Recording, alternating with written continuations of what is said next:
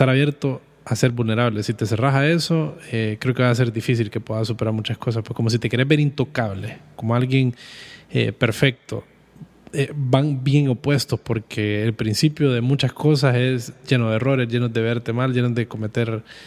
Le pones mucha importancia a eso, tu ego te va a destruir. Estás escuchando Fundamentos Podcast y en este espacio exploramos industrias, personas, ideas, tecnologías y cualquier otra cosa que nos resulte interesante.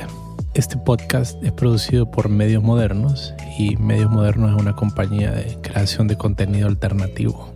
Como están todos aquí, Rodil habla y estamos con Tavo nuevamente. A día nos grabamos juntos, ¿verdad, Tavo? ¿Cómo estás, Tavo? ¿Qué tal, Rodil? Hola a todos. Pues aquí estamos de vuelta, retomando la actividad y volviendo a grabar episodios sobre contenido que nos gusta.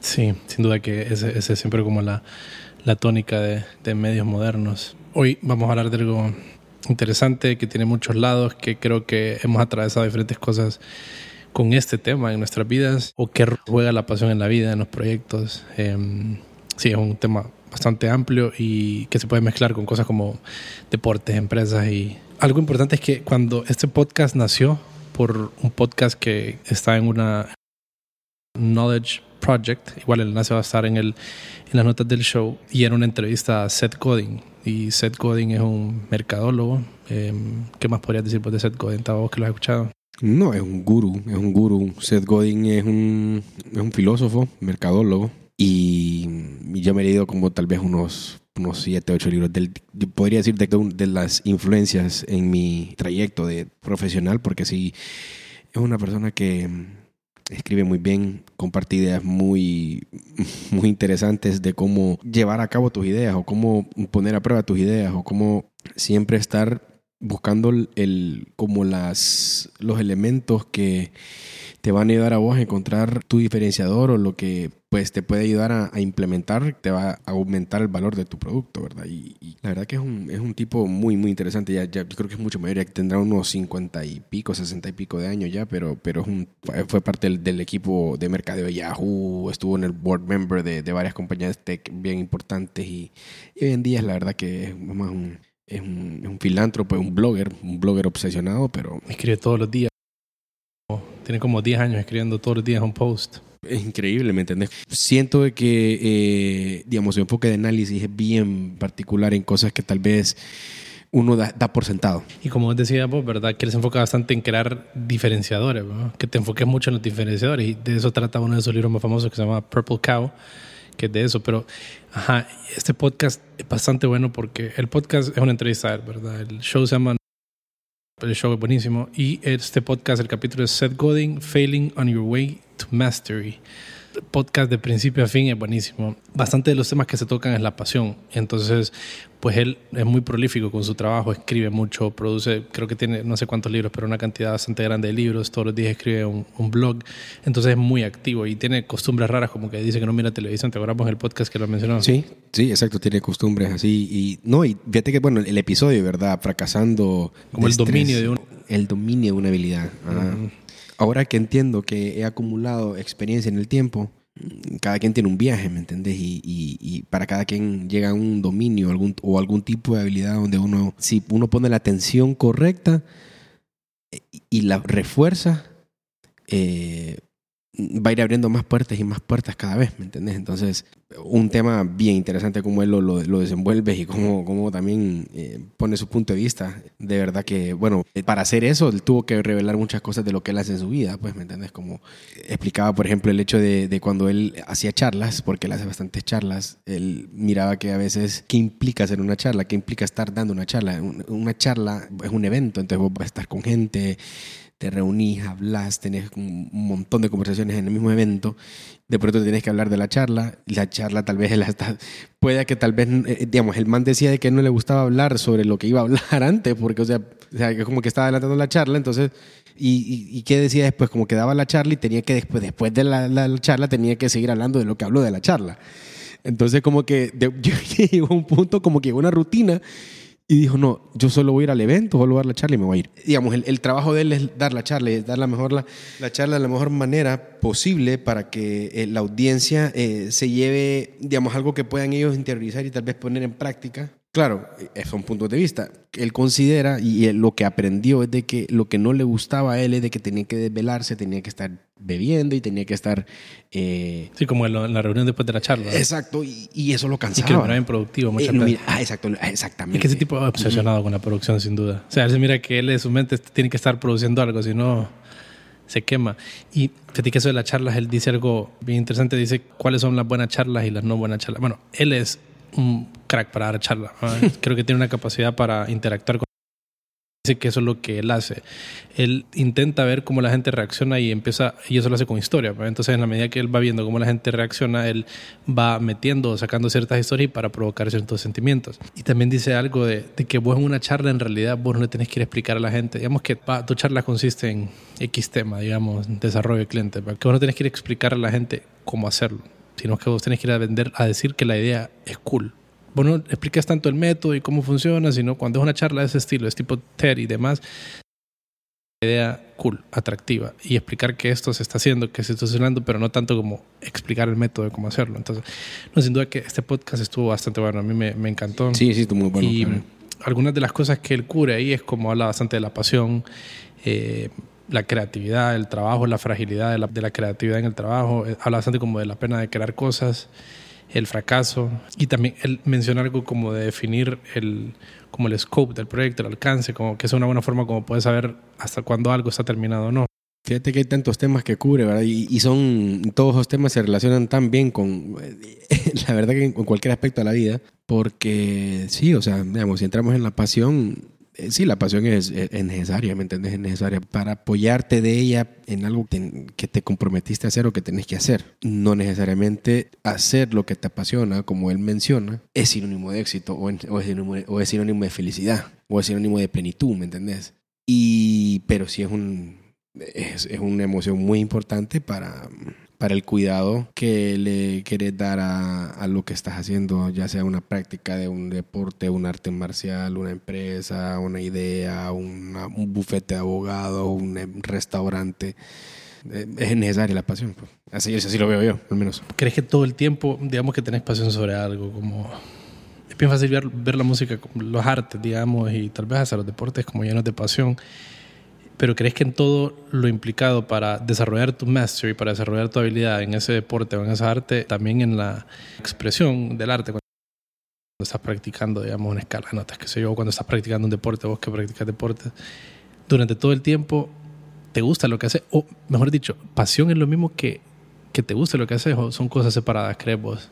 Creo que la, pasión es un sentimiento que te da impulso. Hay muchos sentimientos en, medio de, querer hacer algo eh, y amar lo que haces y todo lo demás. Y la pasión sí, para mí siento que es una emoción que sí impulsa, que es importante para, para disfrutar el proceso, porque eh, creo que dentro de la pasión podríamos ver que parte de la misma es cómo vos te expresas ante las cosas, cómo vos investigas sobre eh, X tema, cómo vos te desenvolves con conocimiento de causa sobre lo que eh, estás compartiendo, ¿verdad? Eso, eso de, alguna manera eh, también refleja lo muy conectado, compenetrado que estás con, con lo que quieres hacer o con lo que estás haciendo, ¿me entiendes? Entonces, sí, o sea, creo que, que mm, digamos, así, así creo que, que, la pasión pues funciona en, en, en, en un proceso, pues no sé, eh, digamos, es, como te digo, Seth Godin lo, lo, en el, su podcast él lo, lo, lo, lo menciona como algo muy importante, ¿me entiendes? Algo necesario para... O sea, tú tienes que tener varios sentimientos, pasión, eh, grit o perseverancia, o digamos puede ser la fortaleza o la entereza, la, la resiliencia suficiente para soportar eh, diferentes retos que vas a ir, se están ir presentando en, la, en, el camino. Pero sí que no, no está, no necesariamente está relacionado con que todo el tiempo disfrutes lo que haces. La importancia de este tema también es porque me da la época donde, la, donde se cree que la gente tiene que hacer lo que le gusta. Y ahí va la palabra pasión puesta ahora. Y no estoy diciendo que la gente no tiene que hacer lo que le gusta, al contrario, sino que creo que también está abusada esa idea. Porque encontrar lo que te gusta, encontrar tu pasión, no es tarea fácil. Em, puedes probar muchas cosas que no te, no te gusten. Y eso es lo que. Él da una salida bien interesante a este problema de cómo encontrar lo que te gusta y te dice: probá. O sea, probá cosas durante un tiempo y si no logras encontrar que te enganche, simplemente puedes dejarla de hacer. Ahora, eso del gusto, que siempre yo disfrute lo que estoy haciendo, es bien tricky. Por ejemplo, en mi caso, cuando hago música o cuando estaba en la creación de proyectos de tecnología o lo que sea, hay un porcentaje de las cosas que hago en ese proceso que no necesariamente las estoy disfrutando. Hay otro proceso, del proceso que sí, digamos, cuando hago música, eh, la parte en la que todo está sonando, estoy agregando un sonido y el sonido suena súper bien y te envolves en la idea. Ahora y te sentís como que, que cool, estoy escuchando algo que nadie más ha escuchado, eso, lo, eso es lo mío. Pero hay cosas que son medio tediosas, hay cosas como administrativas, digamos, en hacer música, hay que ordenar información, cambiar nombres de cosas. Entonces ahí creo que hay una dinámica como tal vez de 80-20 disfrutar el 80% de las cosas que relacionan. No, pero es bien difícil estar en algo, dedicarte profesionalmente algo eh, que te genere ingresos, de lo cual puedas vivir y que te guste todo el tiempo lo que estás haciendo. Entonces es complicada la pasión y me parece que es un término que está abusado y que la gente piensa que tienes que encontrar tu pasión, tienes que encontrar lo que haces. Es difícil y bien difícil saber cuándo encontraste tu pasión, ¿me entiendes? Entonces es clave estar probando nuevas cosas, así que un tema por el cual se puede discutir un montón de tiempo. Sí, no, y sin duda es un sentimiento que, que te lleva eso, al, dominio o a la maestría de algo, a que eso eh, es complementario, pues es necesario, creo, en mi punto de vista, creo, y saber manejar las expectativas para, para no solamente como que, dependiendo de mi nivel de pasión, voy a seguir haciendo lo que quiero hacer, ¿me entiendes? Eso va a ser muy importante, no, no dejarse llevar tanto por, por esos sentimientos y y ser como objetivo también sobre las cosas que hay que hacer para que sucedan, pues, porque yo puedo decir, yo soy apasionado en esto, o tengo pasión en esto, o que puedo hablar eh, con conocimiento de cosas que he estudiado por mucho tiempo, pero para el viaje del dominio, de la maestría, hay muchas cosas, entonces la pasión es una de ellas, pues, pero... Eh, qué pasa sobre las cosas que no te gustan hacer, cómo se manejan esas cosas, digamos, cómo manejamos las cosas que no te gustan hacer, qué, qué estrategias tenemos, porque, o sea, sin lugar a dudas hay cosas que no nos gusta, se, nos dificulta hacer esas cosas, pues, o por lo menos hay una procrastinación o hay, hay algo ahí, pues no sé. ¿Qué te ha pasado vos en ese sentido y que, cómo has manejado esa situación? Pasión es un buen combustible para empujarnos a seguir aprendiendo y explorando X actividad. Un deporte, lo que sea, crear empresas, cualquier cosa, es un buen combustible. Em, pero también es un combustible que se puede esfumar si no lo estamos alimentando. Cuando vos aprendes algo nuevo, siempre estar empujándote a aprender algo nuevo dentro de la rama en la que estás, te hace seguirte enganchando con eso. ¿Y cómo hago? Esa es muy buena pregunta, Fete. Me dejaste pensando ahorita. ¿Cómo hago cuando hay cosas que no me gustan? Creo que lo que hago bastante es poner la imagen grande enfrente, o como cuál es el objetivo general. Y sé que es parte del camino hacia aquel objetivo. Procuro, procuro no meterle tanta cabeza a las cosas que no me gustan, como no, no encerrarme en la idea de que no me gustan. Eh, simplemente hay unas cosas que disfruto más que otras. No hay nada que deteste de mi trabajo, digamos, ni de, ni de nada de lo que hago, no hay nada que yo deteste. Y hasta cuando hay cosas que no me gustan, por ejemplo, yo no soy tan fan de vender. He estado en diferentes proyectos en los que me ha tocado vender, en otros prefiero hacerlo como a través del mercadeo. Pero cuando me doy cuenta que es la única salida, como que ni modo, no tengo ninguna opción más que hacer esto, sino eh, voy a sacrificar mi idea más grande, mi pasión más grande, digamos, pues algo que lo tengo. Y me empieza a gustar, pues como que voy generando la transformación en mí para que me guste, ¿me entiendes? Creo que si te encerras mucho en algo que no te guste, vos solo te estás poniendo la piedra, vos solo te estás evitando desarrollarte hasta donde te puedes desarrollar. Así intento hacerlo. ¿Vos cómo haces? Mira, primero soy bien consciente de lo que no me gusta hacer. Es como que primero me quejo conmigo mismo, como qué basura, ¿me entendés? Como trato de extrapolar lo más rápido posible como el sentimiento que no me gusta. Pero lo agudizás entonces. O sea, lo aumentás. Sí lo aumento. Sí, fíjate que sí lo aumento. Entonces ahí empieza la ansiedad. Estoy sentado pensando, ansioso y... Pensando en que no te gusta.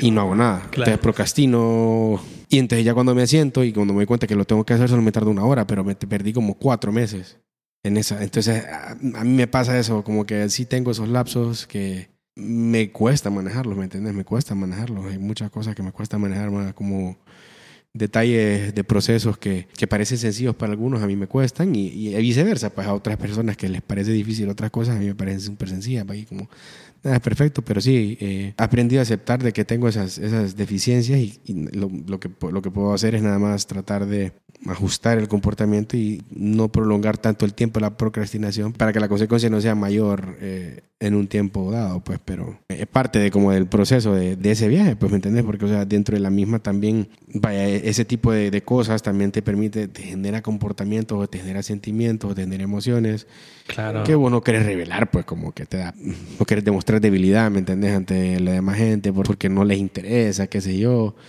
Y eso también es importante saberlo manejar, ¿me entendés? Hay cosas que ahora ya las puedo ver de otra manera, pero antes tenía mucha pena para decir esas cosas, porque, porque yo pensaba que tal vez no, no importaba, pues. Y eso en, en cosas que uno dice, imagínate una cosa que uno deja de hacer por pena, ¿me entendés?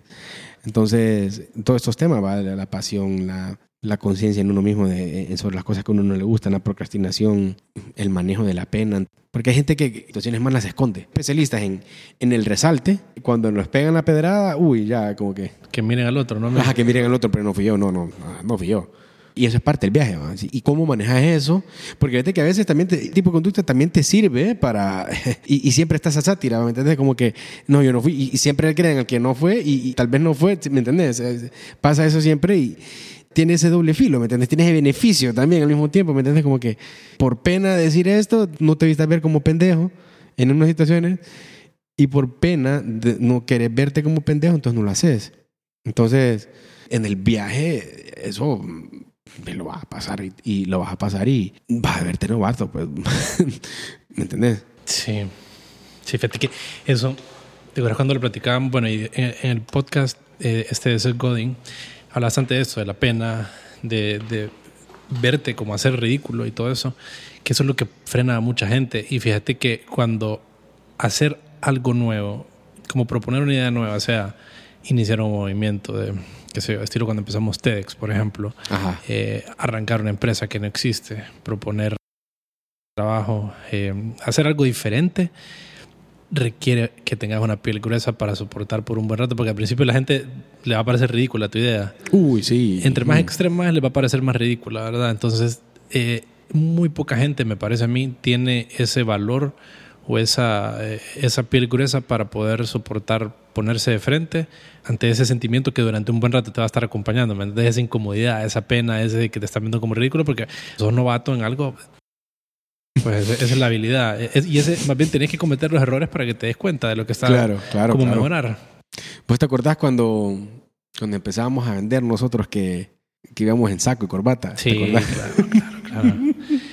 Queriendo apagar la, la novatada ¿eh? y cómo nos quitábamos la cara de 20 años de encima. ¿eh? Yo me acuerdo más que tu papá cuando llegábamos, decía tu papá, eh, no, sí, es que un empresario. La cosa va como, pero eh, ¿me eh, tiene que ver, es parte del viaje. O sea, tuvimos el valor, nos sugirieron eso, nos pusimos todos de acuerdo y dijimos, va, pues hagámoslo. Claro. Y lo hicimos, pues, claro, por un claro. tiempo. Pero yo me acuerdo que una, una, persona, no, no, no, voy a decir el nombre, pero una persona que nos dijo, ¿eh? mencionó algo así como, solo los corruptos y los que andan, eh, creo que alucinando, se ponen saco sí, los pobres, y, que lo, los po ajá, y desde ese día creo que nos dejamos de poner. Uy, cuando digo eso, sí, claro, y todo el mundo quedamos, no, que, no, a todos nos caló, sí, quedamos como, uy, sí, yo creo que vamos a bajarle el saco de corbata.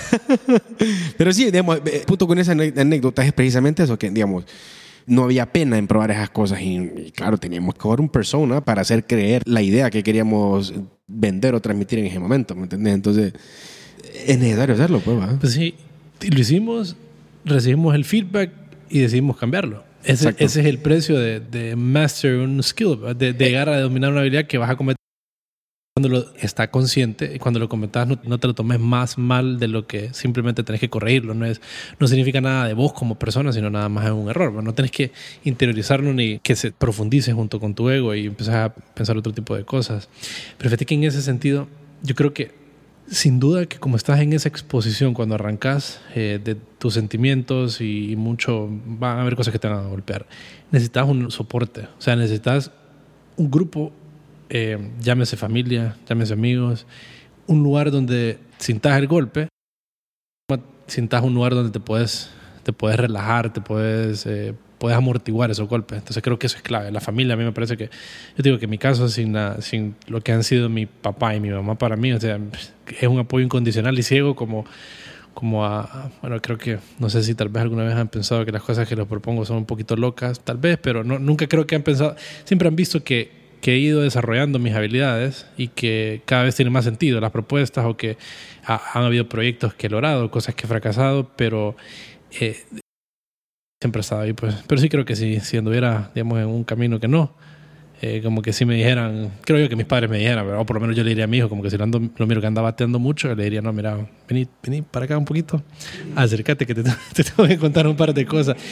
Pero el punto siendo que ese apoyo, ese, ese lugar donde te das un, soporte para, para aguantar durante un buen rato mientras estás ah, desarrollando tu habilidad, desarrollando un proyecto, es clave.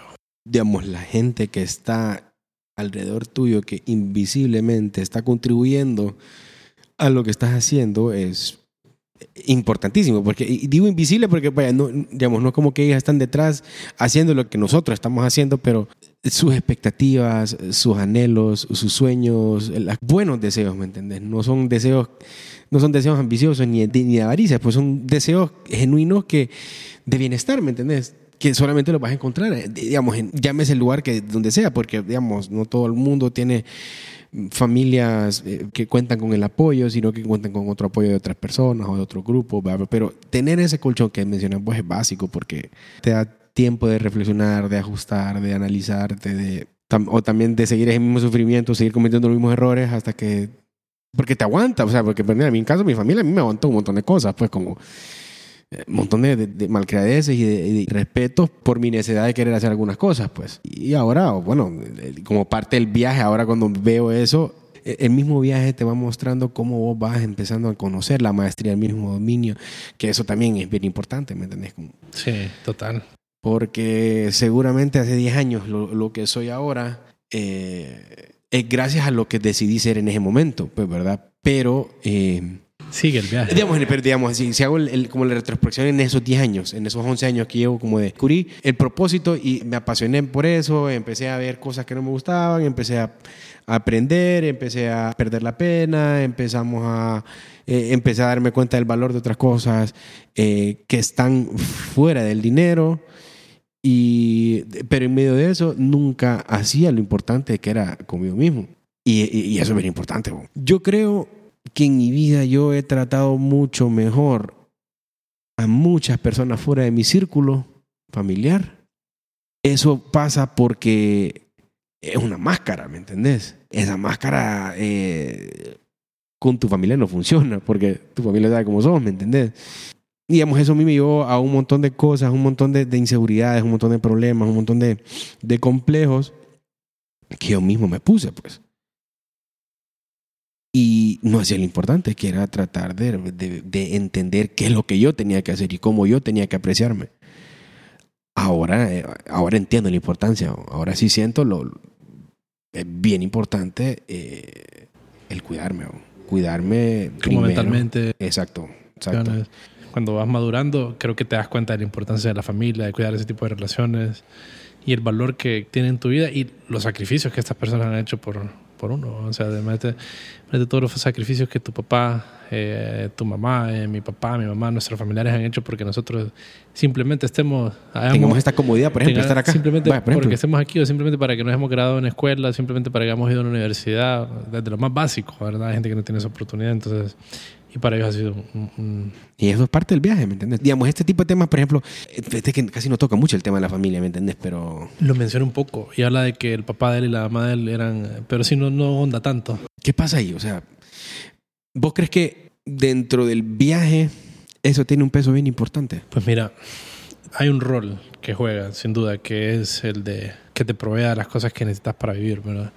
Tiene mucho que ver también con lo que cada quien quiere y los objetivos tan disparados y ambiciosos que alguien puede tener o la tranquilidad que alguien puede tener. Creo que hay gente que se desarrolla ese deseo de, de, de grandes cosas. Entonces, si tenés ese deseo y querés empezar ahí, no tenés esa capacidad y querés empezar un negocio y vas a estar durante un buen tiempo ganando poco dinero, más cuando son como industrias creativas, ¿verdad? O creativas o industrias innovadoras, donde estás con algo nuevo, no cuando estás vendiendo algo tradicional, va a estar un buen tiempo en el que no vas a poder producirte lo que vos crees que te deberías de pagar, ¿verdad?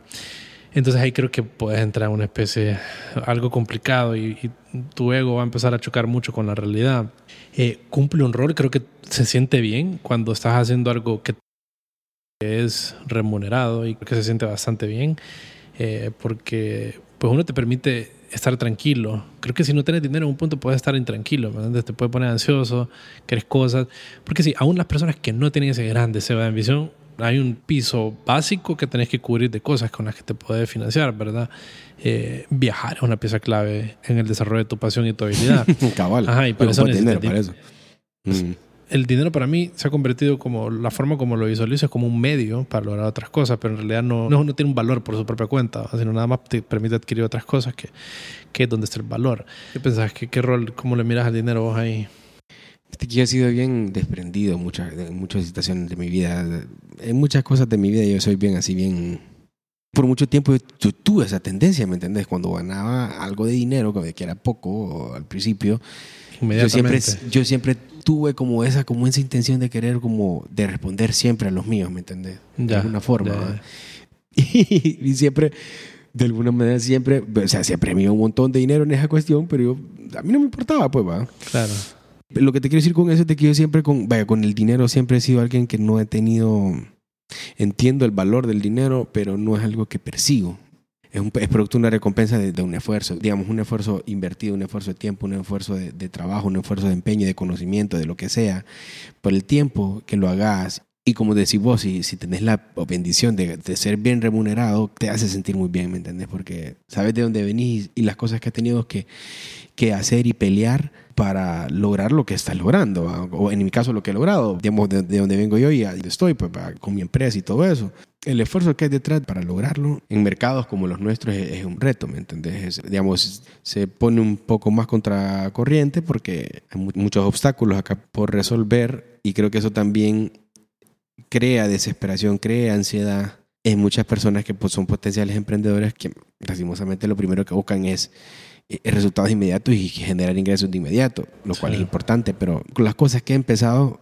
siempre les he empezado con una visión, con un sueño, no les he empezado por lo que voy a, el dinero que puedo generar de inmediato, aunque sé que es necesario pensar así para poder hacer funcionar un negocio. Creo que juega un rol muy importante para que el el crecimiento de una carrera profesional o de, una empresa, de un emprendimiento, un negocio, es más un medio, como, como vos decís, así lo veo. Sí, en una empresa creo el dinero para pues, al final es el oxígeno, nadie te va ningún, digamos, colaborador, gente que esté con vos en el equipo. Pues aparte de los socios, pueden, van a vivir nada más con tus sueños locos, necesitan dinero para poder subsistir. Y que al final necesitas un piso mínimo que puedas cubrir hacer un piso más alto. Hay gente que tiene un piso que lo quiere muy alto y pues tal vez eh, es más complicado eh, emprender ese tipo de cosas, a menos que tengan demasiados recursos y pues no sea nada, nada que les vaya a alterar eh, su piso.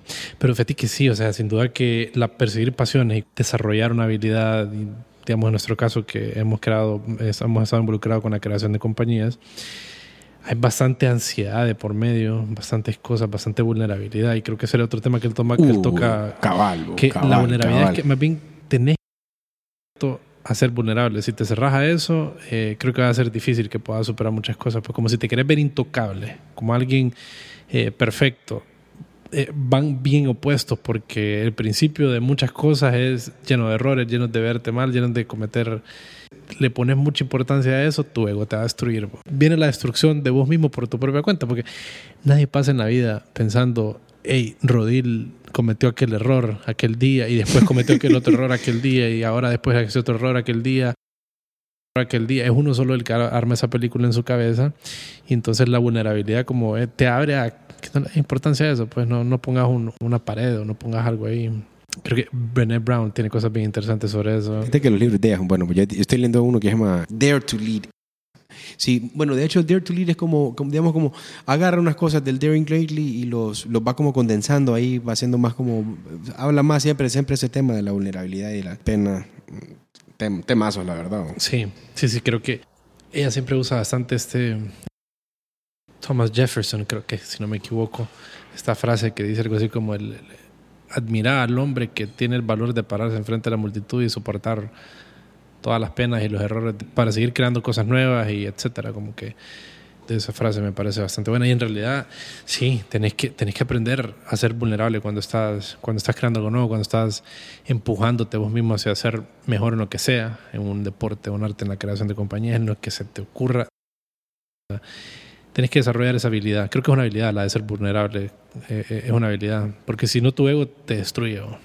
Fíjate que cuando por primera vez o de las primeras veces que yo sentía esa sensación de perder, de los momentos donde estás más vulnerable, ¿me entiendes? Cuando perdés. Mí lo que me pasaba es que me enojaba, porque no me gustaba perder, ¿me entiendes? Pero al mismo tiempo, lo que te dice la vulnerabilidad, o sea, está bien sentir eso, ¿va? Pero si vos sabes canalizar eso para, de alguna forma, aprendas a aceptar más rápido y más fácil eso, más rápido y más fácil vas a poder llevar el trayecto de tu vida, pues de alguna forma, pues como entendiendo que pasó eso, ¿qué vas a hacer? Sí. Pero hay gente que sí se preocupa por eso y trabaja mucho por querer tapar eso y, y es donde viene más compli- o sea, se es bien más. costoso. O sea, tapar eso es bien costoso emocionalmente. Y cuando vos estás tapando mucho, estás alimentando la máscara. Y de ahí la máscara tiene un peso. Entre más la, la alimentas, es más pesada. Más hace otro tipo de cosas. Entonces, en cambio, si tenés un grado de vulnerabilidad y, y lo sos resiliente y lo podés manejar, eh, vas a tener más tranquilidad mental. Y vas a poder trabajar mejor las cosas. Pues.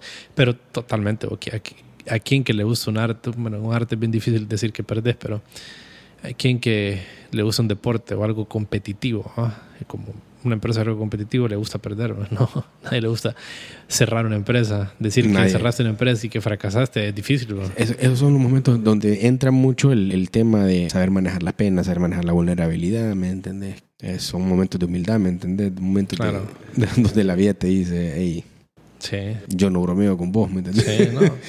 Eh, la vida no está bromeando con nadie. Y bueno, y cuando te morís igual, pero Claro. la- o sea, es cuando ya la vida ya te dice, no, aquí ya no estoy bromeando.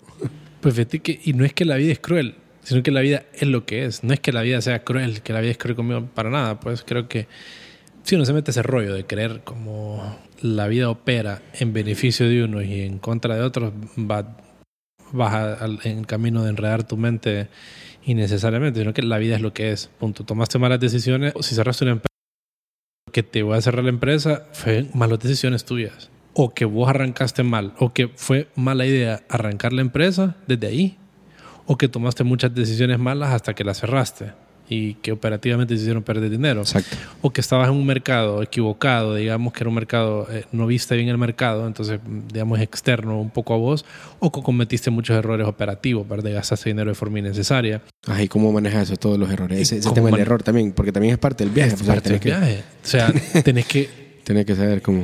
verlos, tenés que aprender a ver los errores. Mm, sí. Yo casi siempre, después de que estaba en un proyecto, lo que procuro hacer es hacer una lista de las cosas, como un post-mortem. ¿Te acuerdas de este ejercicio? Sí, sí, claro, mucho. claro, claro que sí. Sí, sí, sí. Súper bueno, recomendado para quienes lo escuchan. Es un ejercicio para trabajo en equipo después de un proyecto. Haces un post-mortem y se analizan qué cosas salieron bien y mal y por qué. Yo siempre hago eso, siempre lo he hecho. Y, y no es como que los paso revisando todo el tiempo. No es como que oh, hoy después de esto lo voy a leer para nada.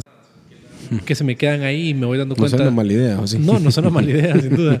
Sería buena idea, pero eh, sí voy como puliendo un set de cosas que mezcladas con mis errores y como que me he dado cuenta que esto es un patrón ya durante mucho tiempo. Me gusta trabajar con ese tipo de personas, con ese tipo de personas, ¿no? Entonces, digamos como un condensado de las cosas de, de mi forma operativa, va, con, con respecto a proyectos y negocios de esto particularmente. Entonces, que hay que saber ver los errores, pues. y aceptar de que cometiste un error y que tenés que ajustar ese error y- y de alguna forma volver a, a recomponer el camino para que no te vuelva a suceder o, o por lo menos puedes contrarrestar mejor cualquier obstáculo que se pueda presentar que en, en- en dada situación, pues, pero digamos, por ejemplo, ser cinta negra en, en un arte marcial, ¿me entiendes? Hay artes marciales donde puede tomar 5 años hay artes marciales que te pueden tomar 12, 15 Realmente, realmente, el tiempo para ser un cinta negra depende de uno mismo y la frecuencia que uno entrene, de la disciplina, que es bien importante que uno entrene, eh, el tipo de entrenamiento que se haga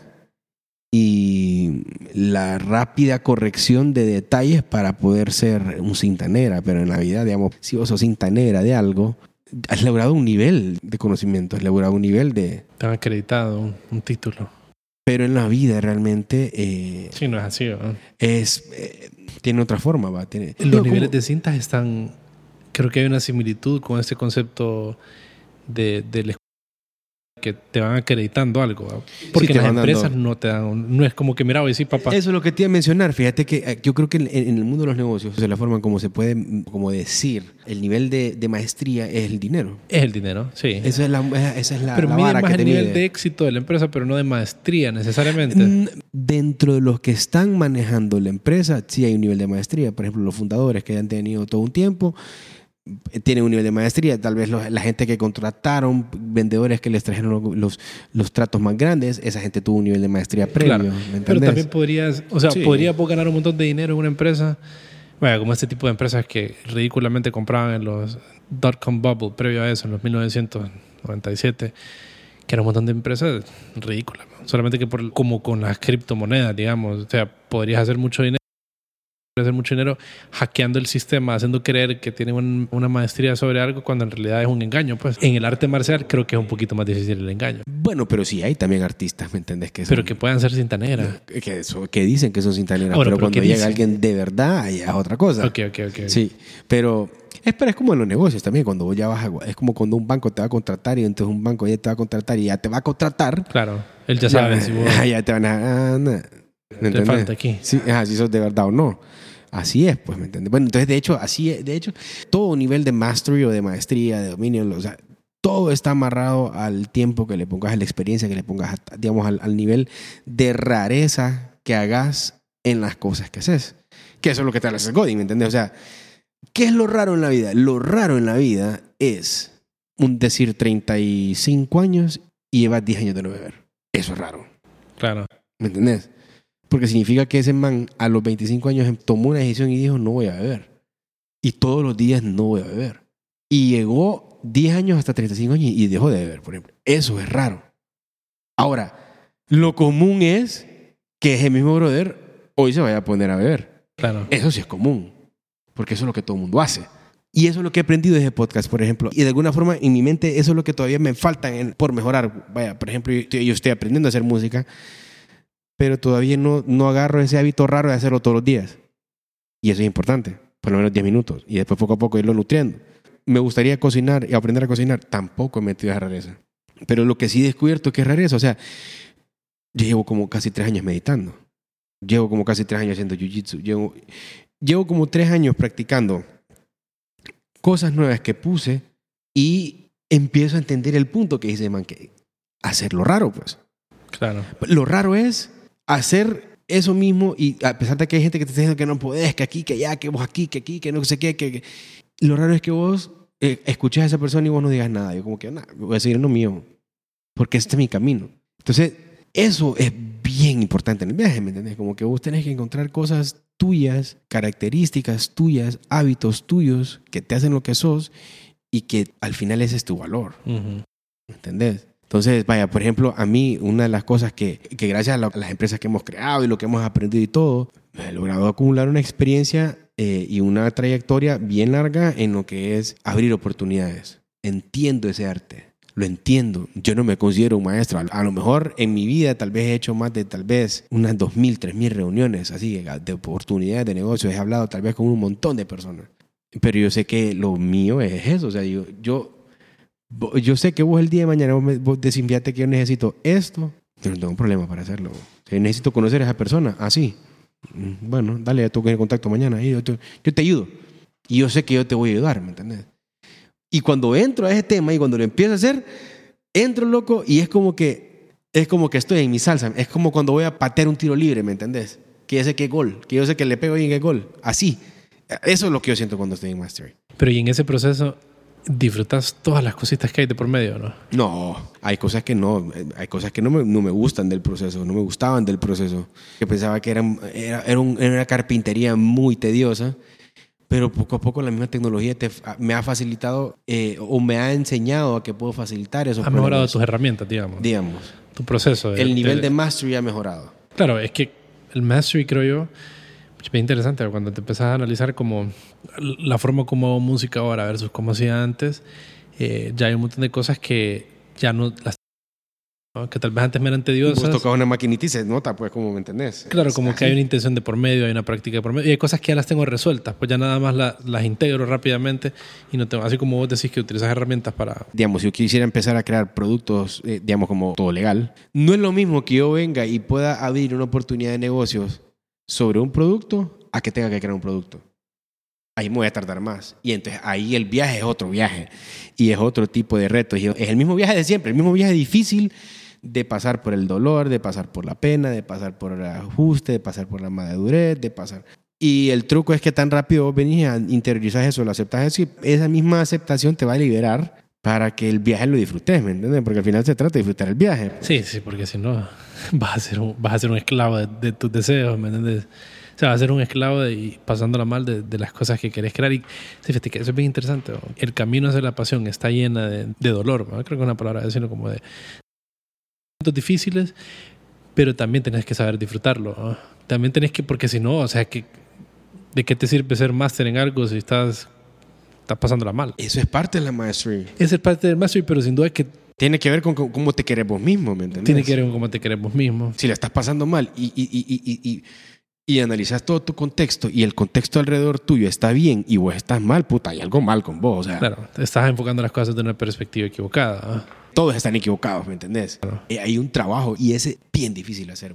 Sentirte altamente satisfecho con tu rendimiento, te vas a enfrentar a, un montón de cosas donde vas a estar puesto a prueba. Pues, si vos querés estar satisfecho, eh, y de esto Seth también lo menciona de forma inteligente, como que definas tus, los specs, le dice, como eh, definas con qué te vas a sentir satisfecho del trabajo que tenés que hacer, que estás encomendado a hacer, pues, digamos, si es un producto specs. Entonces, pucha, en el caso de todo leal, digamos, es un desarrollo que cada vez vas aprendiendo más como equipo y cada vez es más ambicioso lo que queremos lograr, ¿verdad? Pero sin duda que son ciclos.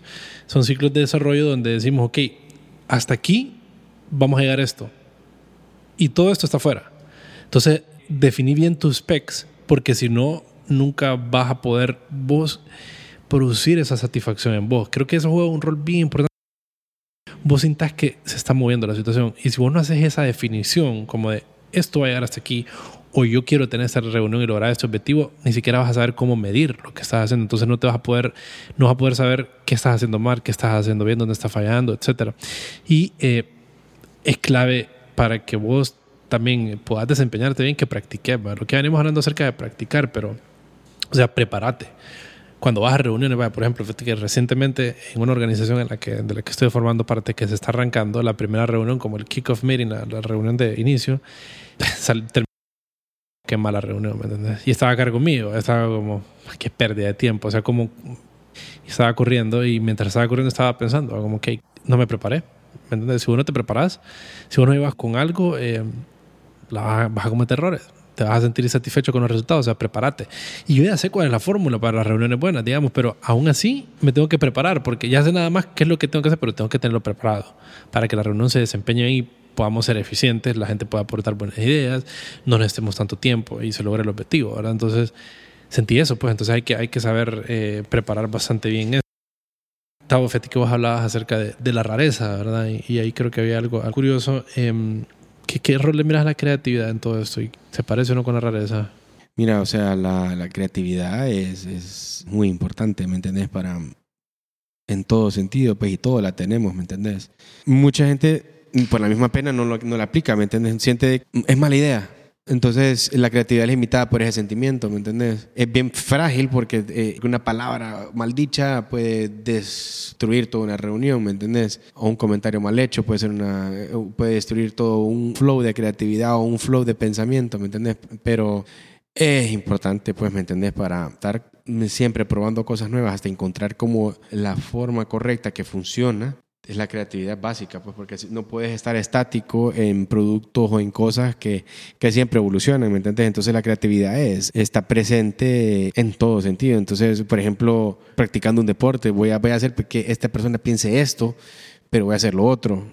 Como maneras de creativas como de entrar a otro lado, como de, abrir una puerta, de abrir un espacio, de abrir, cambiar el enfoque todo eso son bien humanas, pues son cosas que tenemos nosotros y la rareza en ese sentido pues complementa porque, o sea, para lo que algunas personas piensan que no funciona, a otras personas les hace maravillas, pues. Cuando lo empiezan a practicar, entonces empiezan a entender, wow, qué simple era esto. Llegar a ese punto de como que la gente diga, ah, wow, qué simple eso, y como que entender eso que fue tan simple, entender todo el trayecto que se tuvo que pasar para llegar a esa simplicidad, de la creatividad siempre estuvo presente. Es, es fundamental en, en, el viaje, ¿me entiendes? Apreciar eso y, y saberla eh, utilizar o respetar hasta cierto punto para no abusar de la creatividad también te puede tener muchos problemas pues, en el sentido de que sí vas a ser muy muy decorado todo puede ser pues no sé. Parezco ser creativo digamos para las personas por las cosas que hago verdad y siempre he pensado como en realidad esto es bien normal lo que estoy haciendo. Mucha gente es creativa batallado con ese concepto de qué es la creatividad, porque me da la impresión que mucha gente piensa que es como algo reservado para ciertas personas. Eh, eh, error número uno, como vos dijiste, es que todos somos creativos. No, es si querés o no querés ser creativo. Todos somos creativos. Lo que pasa es que tal vez no usamos esa herramienta, como es una herramienta, no usamos esa herramienta para las cosas clásicas, para las cosas que aparentan no ser artísticas, como negocios. Mucha gente no usa esa herramienta para los negocios, se quiere mantener mejor dentro del confort, dentro de lo básico. No Business as usual, vamos. Sí, ajá, eh, porque más bien a veces te vas a meter en problemas por decir en tu trabajo algo eh, creativo, porque tal vez te va a tocar más trabajo, entonces vos no quieres trabajar más, vos querés que todo vaya tranquilo, que todo siga igual, pues, ¿para qué vamos a, para qué vamos a movernos así, aquel poquito para allá, para la derecha, que todo ahí sí esta clase no es problema mío, ¿me entiendes? La creatividad tiene un poquito de incomodidad y, eso es lo que es, ¿verdad? Como incomodarte un poco y buscar una salida como diferente. Entonces, eso sí me parece como algo bien importante, que, que no es algo reservado para sean o no sean artistas y decía esto, lo que gente piensa que yo soy creativa, digamos, gente, pues me refiero a las personas que están cercanas a mí porque tal vez hago cosas como artísticas y lo demás. Y cuando yo lo estoy haciendo, no hay ninguna magia. Te lo juro que yo lo miro y digo, pues yo lo único que he hecho es que he estado aprendiendo y cada vez que no sé qué hacer, leo y lo vuelvo a hacer y vengo acá. Y sin duda, como vos lo escribas, ¿verdad? Que es que de repente en la creatividad creo que tiene una relación ahí con el error con, cosas, mm, mm, mm, con cosas que no estaban planificadas. Sin duda que la creatividad tiene un toque de cosas que no estaban planificadas. Es esa como leve variante de lo no planificado. Entonces, de repente sucede algo diferente eh, y en la música sucede mucho. Muchas veces como que uno crea las condiciones para la creatividad. Eso sí, sin duda que eso puede suceder. Que si vos creas un ambiente muy rígido, muy tenso en el trabajo con equipos de personas, la gente no va a querer arriesgarse a decir cosas fuera de la caja. Entonces que sí, la idea de la caja funciona en, ese, en esa que es una caja de la que no te quiere salir. Entonces la gente cuando tenés un ambiente muy rígido, donde se juzga mucho, porque la creatividad es bien frágil, la creatividad es miedosa. Eh, entonces si tenés un ambiente muy rígido, la gente no va a querer salirse de ahí. Pero como en el ejemplo que estaba poniendo de la música, muchas veces te lo juro que las cosas que suceden y que me terminan gustando no, no eran planificadas estoy experimentando. Yo sé que yo estoy diciendo aquí no sé lo que va a pasar y tal vez 60% de las veces, paréntesis, es, es muy complicado decir un porcentaje sobre algo como eso, ¿verdad? Pero digamos que gran parte de las veces va a pasar y puede que hay cosas que pasan y digo, no, esto no, inmediatamente ya desechada la idea, pero a veces que quedo con algo, un error bien interesante, un error que produjo algo nuevo. Sí, sí, sí. Ahora esa, nueva, esa nueva idea y esa nueva práctica ya me quedó, ya descubrí, ah, ok, esto ocasiona aquello que aparentemente era un error, o mejor dicho, era un error, no era planificado y surgió esto algo bien interesante. Entonces, sí, eh, eso, tiene que la creatividad. sí, sí, sí, sí, sí, también hay un, contraste de arriesgarte un poco. Sí, ahí, ahí, ahí, ves la rareza, por ejemplo. ahí ves la rareza. Ahí está, pues, como. como sí. Durante ese viaje de, de, aprendizaje, de maestría, pasas por todas esas cosas, ¿me entiendes? O sea, tenés que reinventar maneras de todo el tiempo, de estar siempre pensando cómo lograr eh, resultados haciendo diferentes cosas diferentes, ¿me entiendes? El principio a veces no es la, no es la regla, no todo el mundo la aplica, pero si, si, si, se, si se aplicase, tal vez trae resultados que, que, tal vez ni nadie, que uno mismo, ni uno mismo esperaba, pues. Es que, ¿sabes qué pasa? La vida no está escrita. O sea, creo yo que si uno cree, y eso es lo que que uno anda como cuando está en la escuela, en la, universidad, te da la impresión como que hay un, todo está escrito ya, pues, como, ah, no, si no, y ya, ya todo se, se sabe, pues ya para todo hay un, hay un troubleshoot, ¿Me entendés? Y no es así, muchas cosas vas a tener que inventarlas, muchas cosas vas a tener que aplicar creatividad para resolverlas. Entonces, la clave ahí con eso es que tengas ese, desarrolles esa habilidad de ser vulnerable, vas a poder ser más creativo porque vas a poder no tomarte tan en serio cuando un montón de cosas. Exacto, sí, sí, sí. sí Entonces, sí. van como de la mano ese sentimiento de vulnerabilidad con tu expresión creativa. Y sin duda, fíjate que algo que no hemos tocado mucho, pero el rol de la disciplina. ¿va? No, fundamental. ¿Cómo, ¿Cómo podrías no llegar con disciplina? Buscando afilar eh, cosas que son necesarias en tu, tu día a día para, eh, para ir descubriendo lo que te gusta. Pues, o sea, tienes que tener disciplina física, tienes que tener disciplina emocional, disciplina espiritual, disciplina mental, va. Bien difícil tener ese balance, va, pero. Pero. Pero no hay que quitarse la, la Mm, meta. Sí, claro, siempre ajá, un- como de alguna forma te, te, te mentalizas para que estas cosas que están pasando pues no te, no te sigan no te sigan afectando, no te sigan Claro. No te afecten en el viaje, pues, ¿me entiendes? Ujú. La disciplina es una cosa mm, básica, básica, ¿me entiendes? Porque que a veces va a haber momentos donde vos no vas a querer, ¿me entendés? Y cuando vos no querás, es donde la disciplina te encuentra. Claro. Pero para que la disciplina te encuentre, hermano, vos tenés que estar ahí, ¿me entendés? Porque no todo el tiempo vos estás motivado, pues. Eh, sí. No todo el tiempo, pero, pero la disciplina te dice, pero era Tenés que hacerlo. Sí, es que cuando solidificas con disciplina algo, y que, esto Seth Godin lo mencionaba, que era cuan- como él decía, él ya lleva como, ¿cuánto eran? 7000 o 70 mil blogs seguidos, todos los días publicando. Entonces, ahora es un peso para él. O sea, cada vez es más pesado fallar un día. Que, que heavy, va. Que heavy, aunque no querrás, o sea, él tiene tenemos 70 mil cosas detrás mío, ¿me entiendes? Que ha hecho y que me las ha dicho que lo hago todos los días y todos los días lo hago, ¿por qué voy a fallar hoy? ¿Me entiendes? Tenés esa carga. Entonces, como decís vos, ahí es donde si vos haces las cosas con disciplina, ya después se vuelve como una, como eso, hasta un peso, pero eso es un Y sentido que lo que era, eh, que no me acordaba de eso, pero que lo que era eso, Sí, sí, sí. un peso, ¿ah? Es un peso, pero ese es en el sentido negativo, ¿verdad? Pero también es, es un empuje. Porque te ayuda a vos a seguir haciéndolo, pues.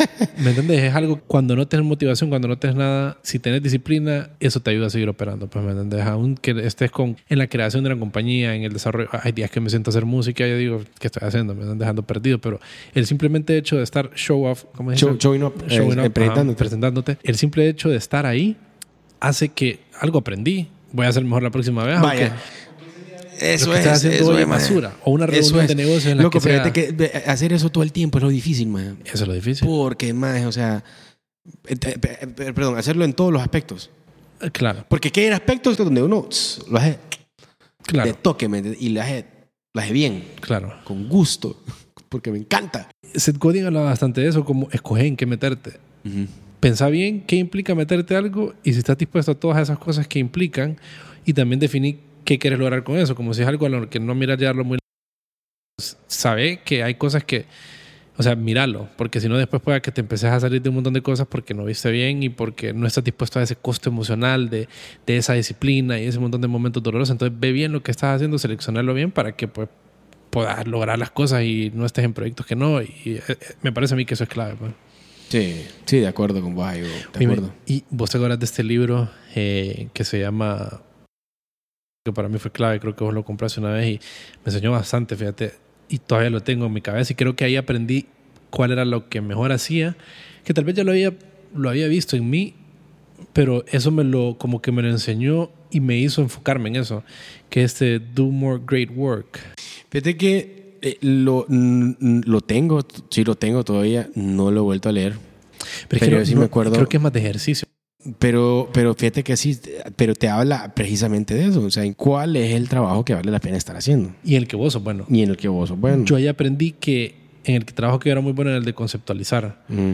Ah, te pone a hacer varios ejercicios. ¿Te acuerdas que te pone a hacer un montón de ejercicios? verdad? Sí, sí, sí. Ajá, entonces, eh, vos vas, no me acuerdo, él te pone a hacer esto y después a esto mismo, ponerlo aquí, bla, bla, bla. O sea, yo vi ahí y mm, lo que más salía era como concepto. Y dije, ve qué interesante, pues, y de alguna forma creo que eso me quedó guardado y lo he ido, siempre lo- es algo que es lo que más hago, digamos.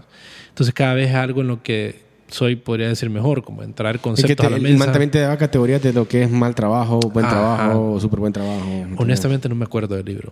No, pero es buen libro. O sea, es es un libro. Sí, es un- eh, Michael Boom, Bungay o Boombay, algo así. Pero sí, es que. El autor es bastante famoso. Es que vete que ponerle, vaya, ponerle parte, de la, parte del, del- del viaje, todo eso, el hecho de haber decidido comprar libros, poner en práctica los libros, etcétera, eh, importante también, o sea, ¿me? Esa, esa- esa cuestión de estar como re- buscando referencias, ¿me entiendes? Siempre buscando como historias nuevas, como relaciones nuevas que contar, ¿me entiendes? En el sentido de lo que has aprendido. Eh, la lectura, eso es básico, pues. ¿me Te va empujando. Te va empujando, pues la lectura es importante para eso. Pues, Hasta un episodio de eso tenemos, pues, porque Ujú. tan importante, pues. Sí, creo que, te, creo que te ayuda a darle palabras a las cosas que sentís, a las cosas que quieres aprender. Entonces, una vez cuando empezás a definir, eh, cuando puedes, eh, como la taxonomía, las palabras, eh, te ayuda a saber en qué enfocarte, como, ah, wow, toda esta gran, me- hacer música, digamos, es todo esto. Y cuando ya empezás a entender que hay etapas y que qué estás haciendo en cada etapa del proceso hasta una canción final. Puta, deberías de ser alguna, hablar así de una música, haría pijudo, fíjate. Sería interesante. Como hablar como, pero hablar como sol, del, así como, puta, que, que lo que era, era onda. O Sí, y en realidad te digo que ponerle que sea, yo- porque yo, yo la verdad lo poco que he practicado, o sea, y es bien poco, o sea, sí hay muchas cosas. O sea, una de las cosas que he descubierto y que me llamó la atención es que, digamos, todo tu cerebro está aplicándose cuando estás trabajando con la música. Pues. Sí. Hace poco me compré unos libros que ahí los tengo, tengo como tres libros que los compré, no los he leído. Hace, una semana, ahí no, hace una semana los Con que compré. ahí estén es suficiente. Es que no- hace unas semanas los compré, ¿me entiendes? Pero, solos. Sí, sí, no, pero hace unas semanas los compré y no, bueno, pero sí los tengo. La- Cuando compraste el equipo que compraste, el, el Model Cycles, Ujú. Model es que se llama. sí, el Electro Motor Cycles, correcto. Yo te dije, comprate esto porque cuando compras algo, sentís el peso de lo que compraste. Sí, claro, cabal. Vos cada vez que lo mires, te va a doler. Si no lo estás Sí. usando, te va a doler. Sí, Y claro. te vas, o tenés dos caminos, o lo vendes, ¿verdad? digamos que es el camino de quit, renunciar. Pero fíjate que no, yo, la- en, mi caso yo, lo estoy guardando. Bueno, entonces sabes que comprar otro equipo ahora, para que pero, te duela más. pero- no, pero es que mira, lo estoy guardando, pero, ¿sabes por qué? Lo estoy guardando porque también ta- tal vez no sea yo. El día de mañana yo tengo hijos, uno de mis hijos quisiera eh, utilizar eso, aprender a utilizar eso. Pero eso lo Claro. tengo, ¿me entiendes? Hay, hay cosas que valen la pena guardarlas, pero claro, no se trata de guardarlas, se trata de como que hacer algo Claro, para que lo compraste con la mañana... intención de vos aprender, ¿verdad? Exacto, exacto. Pero hay, hay- ¿cuánta gente no le ha pasado eso, me entiendes? No, totalmente. bueno, en mi vida, digamos que yo he intentado tocar guitarra, o sea, me involucré con la música como desde los 13 tal vez, y yo te digo que mi carrera con la guitarra es una carrera fracasada. O sea, en realidad, o sea, puedo tocar guitarra lo básico, pero nunca logré tener ese, ese empuje constante y esa disciplina para llegar a, a- a de verdad decir que podía ni siquiera acercarme al mastery, pues ni siquiera acercarme al dominio de, de ese Qué instrumento, loquera, para nada. Qué loco. ¿no? Sí, y bueno, estoy lejísimo de ser un, un productor. Y no, no me dedico a eso, no vivo de eso. Es más un hobby que me da bastante tranquilidad, bastante, bastante paz. Eh, es como una meditación para mí y pongo en prueba un montón de cosas. Es bien tecnológico, la forma como yo me acerco. Y te ayuda a, a, sí, a desarrollar habilidades en la cabeza, ¿verdad? Te lo y empezás a... Es que creo que cuando tenés como diferentes modos de pensar en tu cabeza, eh, luego es bien interesante porque podés empezar a, a como conectarlos y traducir una forma de, de cómo hacer las disciplinas hacia otra cosa y ahí te vuelves más creativo, digamos, porque en un tipo de trabajo como haciendo música hay ciertos conceptos que tenés que tener en mente, como los ritmos, eh, sé yo, las texturas, tenés que, hay mucho tema de balance. En la música es mucho tema de balance, que tenés que saber que hay ah, frecuencias altas, medias y bajas, que no podés saturar las tres. Entonces tenés que estar balanceando las cosas. Eso es lo que se llama la mezcla. Cuando estás mezclando, básicamente con esas tres partes. Tenés que saber, por ejemplo, que la parte baja, los bajos, ¿verdad? Lo que todos escuchamos como los bajos, que son sumamente delicados y que es el área donde tenés que ser más cuidadoso, porque si vos eh, haces chocar frecuencias, vas a producir, en la música se llama como lodoso, y la música suena como trabada, eh, y, y es pura textura que te ayuda. Entonces empiezo a traducir eso hacia otras cosas como el balance, ¿me entiendes? No mucho de uno, no muy poco de otro. Es bien parecido a cocinar la música. Pero fíjate que lo que estaba llegando como eso de cuando leemos y, esto eh, sobre negocios y demás, creo que lo que empezás a desarrollar muy bien es el lenguaje. Y cuando empezás a desarrollar el lenguaje en tu cabeza, empezás a desarrollar los conceptos y empezás a clasificar las cosas, las áreas, porque crear una empresa es algo muy, muy amplio. Entonces tenés que saber que hay diferentes piezas, ¿verdad? Está el mercadeo, están las ventas, está la producción de productos o el producto, está la administración. Entonces cuando empezás a entender qué hace cada función y empezás a entender diferentes técnicas en cada una de las ventas. Entonces empezás a ponerle palabras a todo y puedes más fácilmente, uno, identificar a dónde a vos te falta y puedes identificar qué camino para mejorar esa rama. Y, sí, para mí en la música, te juro que al principio me sentaba y que las cosas sonaran. Ya después entendí, ah, pucha, está algo que se llama arreglo, algo que se llama, qué sé yo, diseño de sonido. Entonces ya sabía, ahorita ahora me voy a mover a hacer esto. Entonces trabajaba, operaba más como con, con, lógica de una idea, de un concepto integral. Entonces es clave, sí, importante. Sí. Creo que ha sido buen podcast. Bueno. Pero creo que aquí logramos tratar de cubrir un montón de cosas que, que ojalá pues sirva, ¿verdad? Para, ojalá que sí. Para que las personas impulsen ahí sus iniciativas. Sí, dale, belleza, Tavo. Listo, pues. bien. Bye.